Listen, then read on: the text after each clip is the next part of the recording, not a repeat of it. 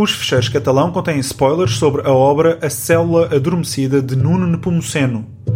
A leitura posterior do livro poderá ser prejudicada. No episódio anterior de Os Fecheiros Catalão. Chama Afonso Catalão, tem 47 anos.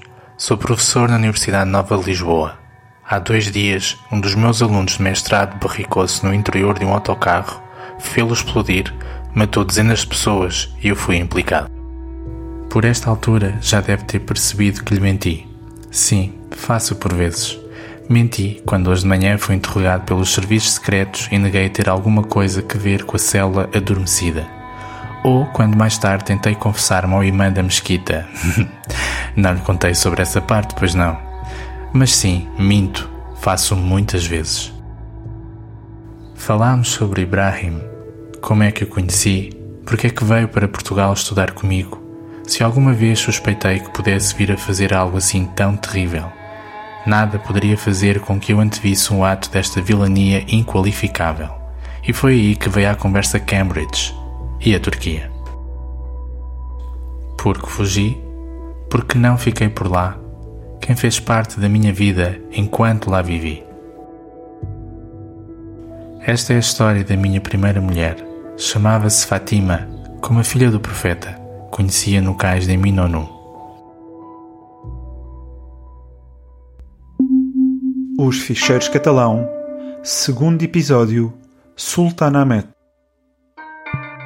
Chama Afonso Catalão, tenho 47 anos, sou professor na Universidade Nova de Lisboa. Há dois dias, um dos meus alunos de mestrado barricou-se no interior de um autocarro, fê-lo explodir, matou dezenas de pessoas e eu fui implicado. E esta é a história da minha primeira mulher. Diria que a minha relação com Fatima estava ligada à religião. Fora para Istambul à procura de me descobrir, e a cidade dera-me tudo, incluindo uma das suas mulheres. Sentia nas minhas orações aquilo que amava nela, a palma das minhas mãos virada para cima quando ia rezar à mesquita, os cânticos em árabe dos homens que se prostravam ao meu lado a ecoar pela sala de culto, os nossos corpos enquanto se levantavam e dobravam sobre a alcatifa vermelha debruada a índigo. Foi num desses dias que passei a conhecer melhor Fatima.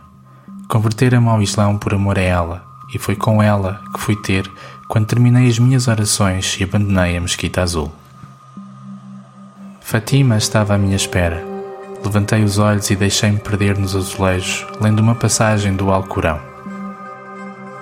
Aqueles que se entregam a Allah em toda a sua plenitude, enquanto benfeitores, asseguram a mais segura das confianças, e a Allah compete o fim e a decisão de todos os assuntos.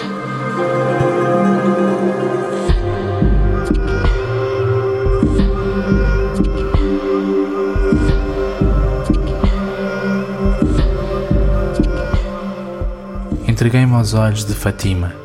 Esperava por mim à saída. Era professora de História no campus de Beazit, onde eu também lecionava e vivíamos juntos há vários meses, pouco tempo depois de nos termos conhecido no cais de Minonu. Não conseguia viver sem ela, sem a paixão que sentia de cada vez que se entregava a mim. Havia algo nesta mulher tunisina que eu não conseguia esquecer. A beleza serena da sua juventude, o cabelo escuro, os olhos pretos como o crudo. Eu fora para Istambul à procura do meu lugar no mundo. Encontraram. Era ao lado daquela mulher.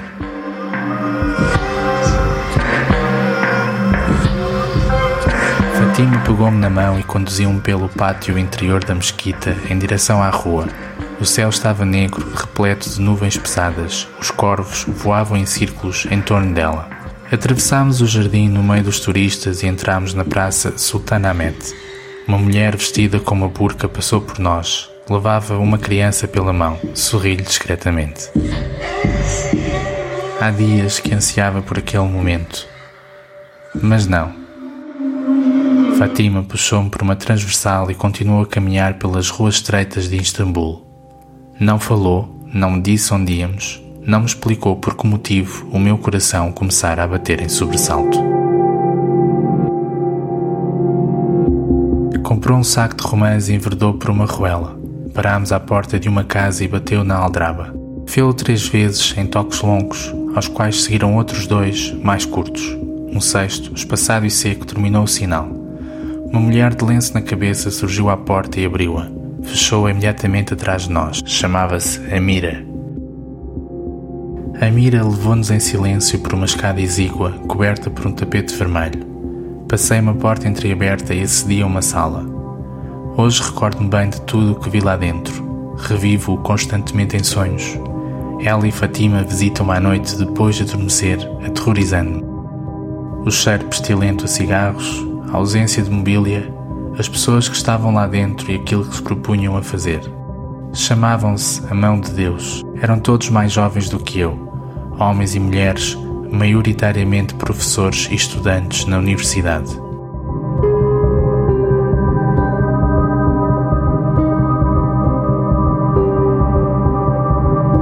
Observei a sala e os meus olhos reconheceram uma estudante de cabelo negro. Sentava-se ao lado da janela, abraçada pelos ombros por um rapaz de pele escura. Era o Ibrahim.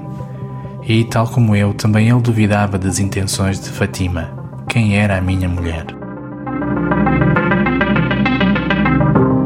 Os outros fitaram, todos eles com suspeição. Concordassem ou não, Fatima incluíra-me.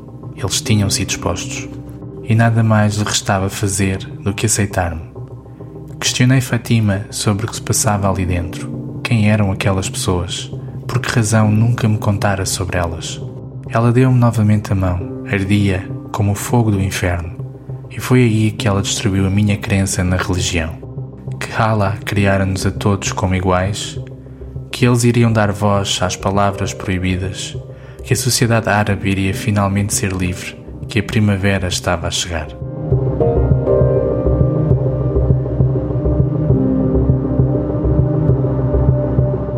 Disse-lhe que não, que a violência não poderia ser o preço que uns teriam de pagar para os outros terem a sua liberdade, que eu não iria derramar sangue em nome de uma revolução.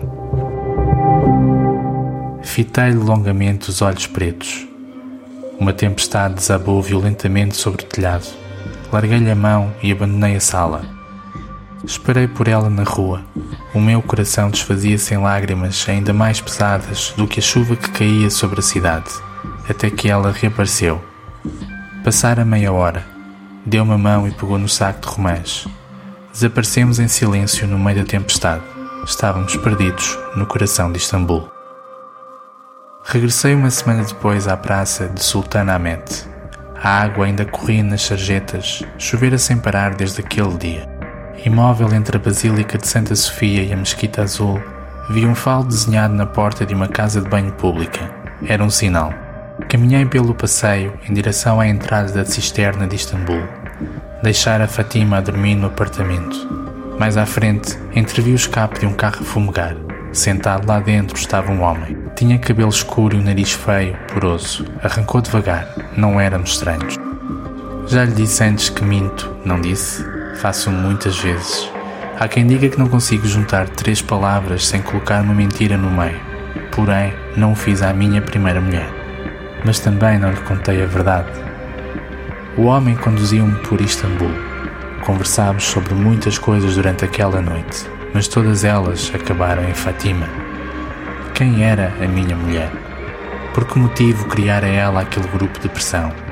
Porque estavam eles relacionados com um líder militar líbio. No início tentei negá-lo, defendê-la, acreditar nela. Hum, eu amava-a, não era?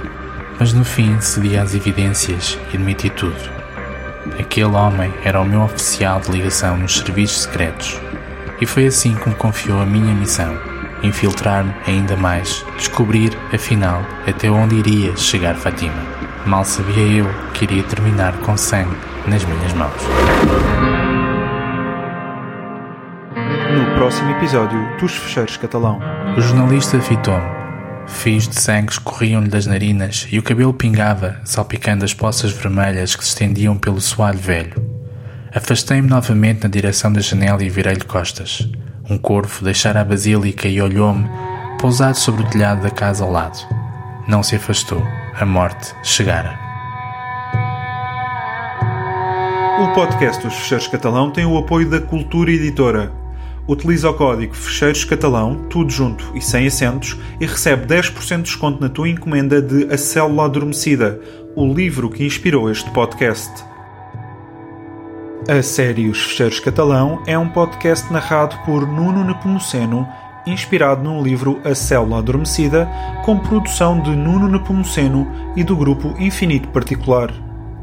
Afonso Catalão é uma personagem fictícia apresentada nos livros A Célula Adormecida, Pecados Santos, A Última Ceia e A Morte do Papa. Os direitos de reprodução estão reservados por Nuno Nepomuceno e Cultura Editora. Música por Nile.